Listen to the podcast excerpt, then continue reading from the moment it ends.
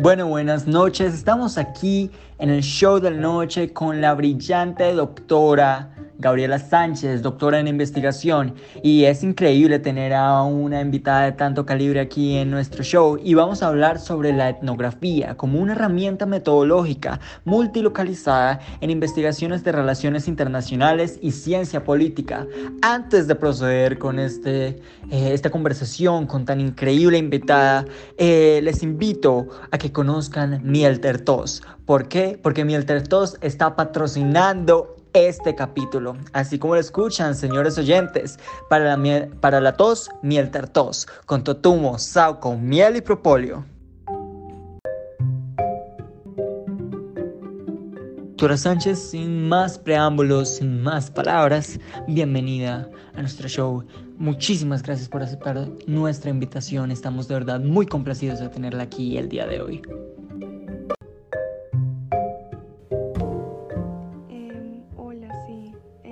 Gracias a ti, Jerónimo, por invitarme el día de hoy. Eh, un saludo también a todos nuestros oyentes.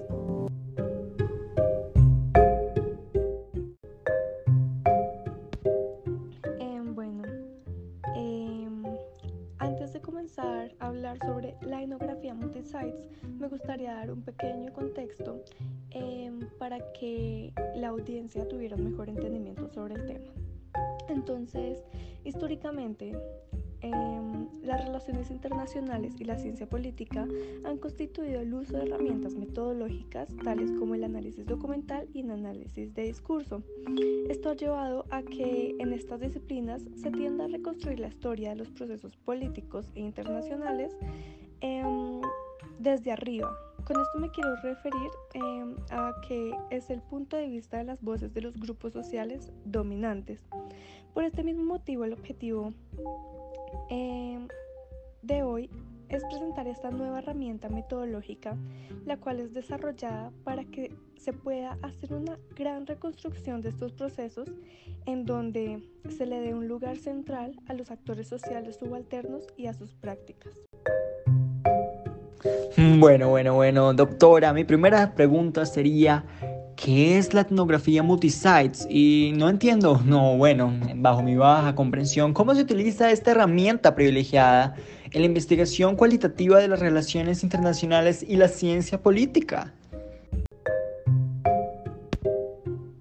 Entonces, em, la etnografía multisites naturalmente multiplicar los lugares de observación etnográfica y las entrevistas etnográficas con agentes sociales bastante diversos ubicados en distintos lugares geográficos. Bueno, ¿qué es lo que busca esta etnografía? Busca que el investigador realice observaciones y desarrolle entrevistas etnográficas, las cuales, de las cuales hablaremos eh, luego, con actores sociales que participen en distintos escenarios locales, nacionales e internacionales. Em, lo que permite este tipo de investigación es desarrollar estudios en los ámbitos ya mencionados, pero conservando siempre la focal etnográfica. Entonces, ¿por qué es importante esto para las relaciones internacionales y para la ciencia política? Bueno, la etnografía es importante porque permite comprender cuál es el buen curso de una investigación. Exige antes que nada condiciones materiales que sean convenientes, más que un marco teórico prematuro o herramientas metodológicas que en muchas ocasiones pueden ser poco pertinentes. Es increíble verla hablar, doctoras. Tiene una claridad en los conceptos bastante envidiable. Me gustaría preguntarle sobre el concepto de diario de campo. Eh, qué es, cómo funciona esto, eh, ya que es un concepto bastante reiterativo y presente dentro de su trayectoria profesional. Bueno, Jerónimo, el diario de campo es una de las herramientas más importantes eh, para el etnógrafo. Esto es debido a que en, este diario se consignan día tras día los acontecimientos y el desarrollo de la investigación. Excelente, doctora. Entonces, teniendo en cuenta su respuesta anterior y pregunta anterior, eh, ¿cómo se llevaría entonces un diario de campo? Entonces, para llevar un diario de campo, En primer momento, llevar un diario de campo puede resultar un poquito extraño. Sin embargo, este diario es de gran utilidad para generar procesos intelectuales inéditos y novedosos. El primer paso es bastante simple, es comprar un cuaderno.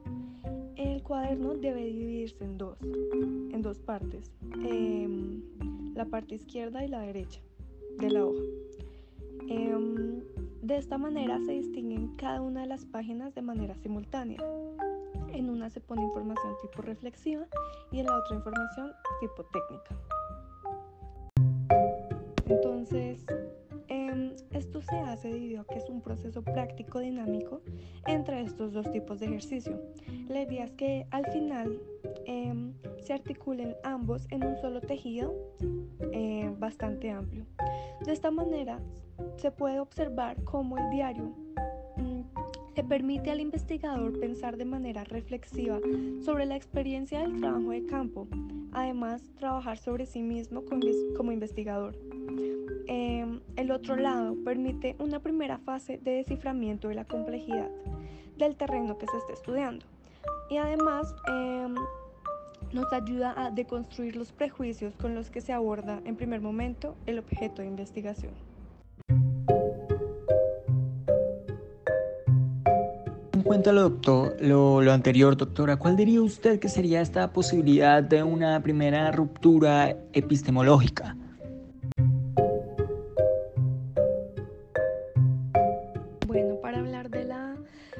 De una primera ruptura epistemológica, tenemos que tener en cuenta que durante los primeros encuentros con el terreno, las ideas pueden aparecer de manera confusa o imprecisas.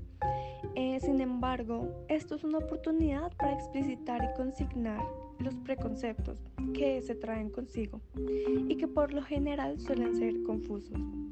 Lo que nos permite esto es explicitar las proyecciones y las expectativas del investigador en cambio, si estas no se consignan en un diario de campo, con el paso del tiempo, este material se perderá durante el transcurso del proyecto. Por otro lado, tenemos el autoanálisis.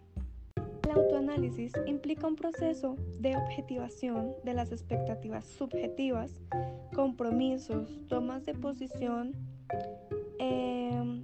mostrando que todo, todo lo anterior es socialmente construido.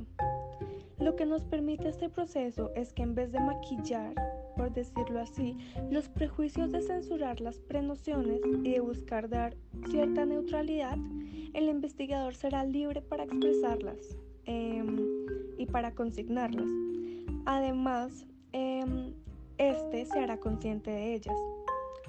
De esta manera se genera un control sobre las mismas y será un buen momento para deshacerse de los puntos de vista propios, subjetivos y arbitrarios. Bueno, como consiguiente, el investigador llegará a un proceso reflexivo em, en donde se realizará las siguientes preguntas. Eh, ¿Por qué quiero desarrollar esta investigación? ¿Cuál es la posición que ocupo en el universo? ¿Cuál es mi compromiso con el grupo sobre el cual busco investigar? De esta manera, una experiencia social ordinaria se transformará en una experiencia etnográfica. Entiendo, doctora, excelente. ¿Podría usted explicarme el concepto de entrevista etnográfica y me podría decir si podemos utilizar la entrevista como posibilidad metodológica para estudiar objetos multisituados?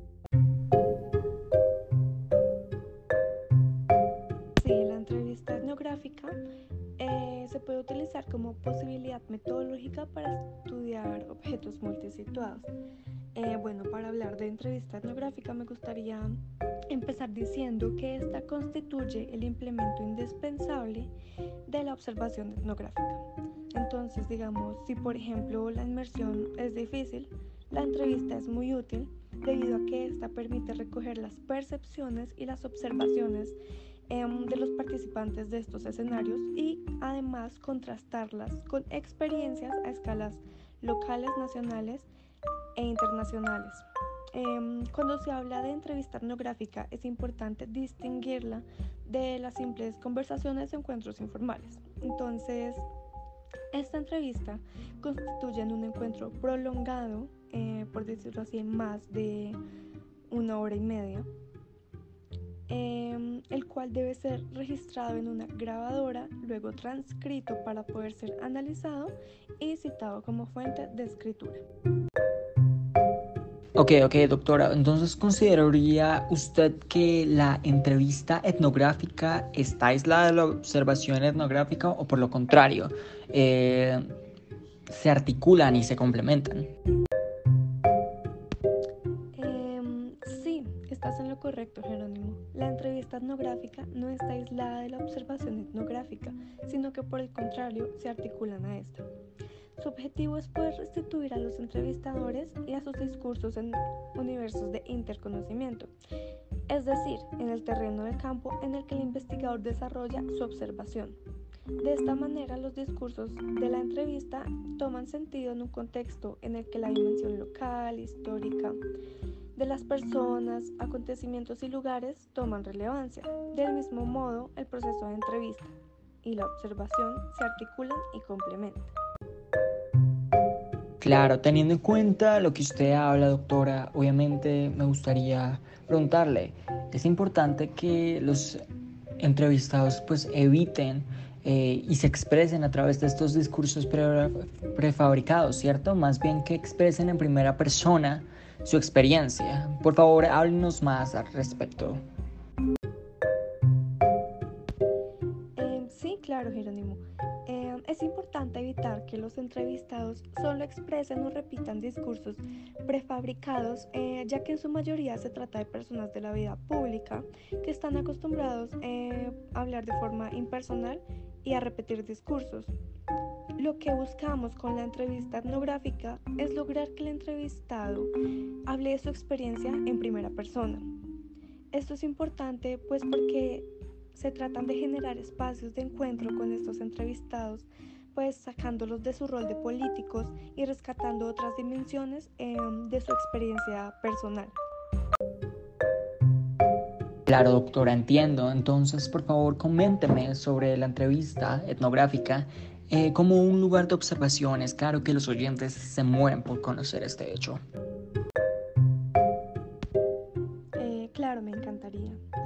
Etnográfica como lugar de observación se da tras realizar la entrevista. El investigador debe consignar las observaciones realizadas durante esta en el diario de campo, debido a que el proceso de solicitud, la negociación y realización de una entrevista etnográfica constituye en sí un lugar y una oportunidad de observación para el investigador. Muy, muy, importante.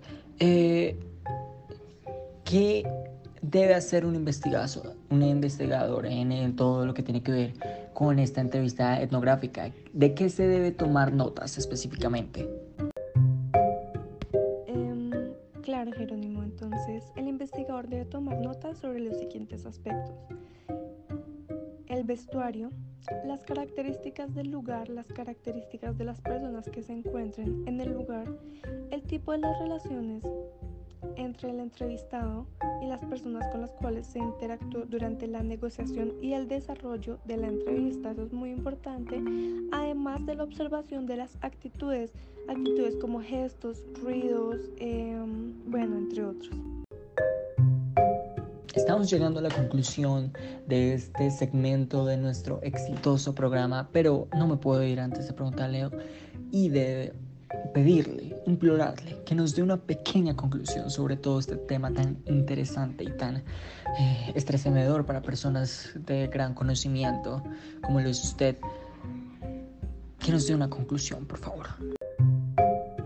Em, sí, por supuesto. Eh, para concluir, me gustaría resaltar que es importante que en cada entrevista etnográfica se utilice el método Em, de multiplicación de las redes.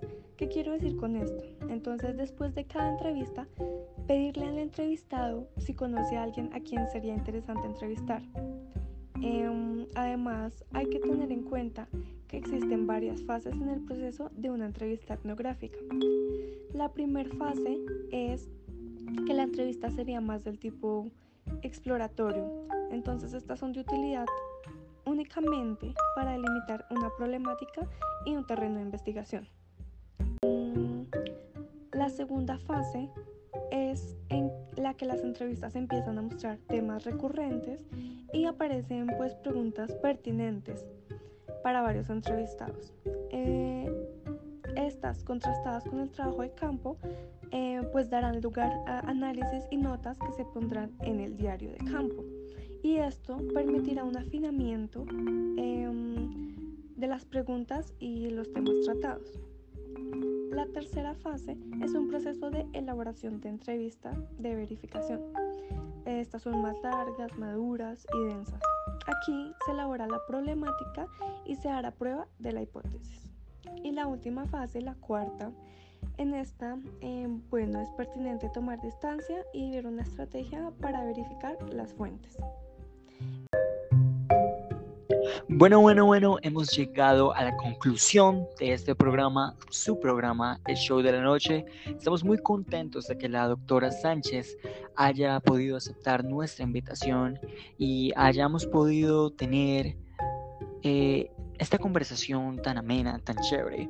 Eh, audiencia, regocíjese de haber tenido la posibilidad de estar ante la presencia de una eminencia en el tema. Eh, ya sabe, conéctese a las 7 de la noche a este su programa para disfrutar de todo el contenido y de todos los invitados que tenemos preparados para usted. Por último, me gustaría hacerles esta invitación. Vacúnese.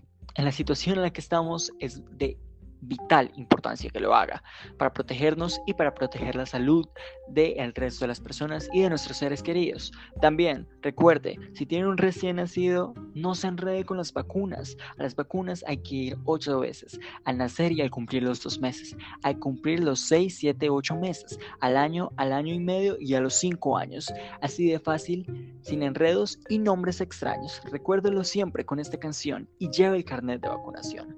Sin nada más que decir, Mil gracias. Los quiero y nos vemos mañana. Em, bueno, la verdad me encantó estar aquí. Muchas gracias. Y espero que esta pequeña explicación sobre la etnografía como una herramienta metodológica en investigaciones de relaciones internacionales y ciencia política eh, les sea útil a nuestros futuros investigadores.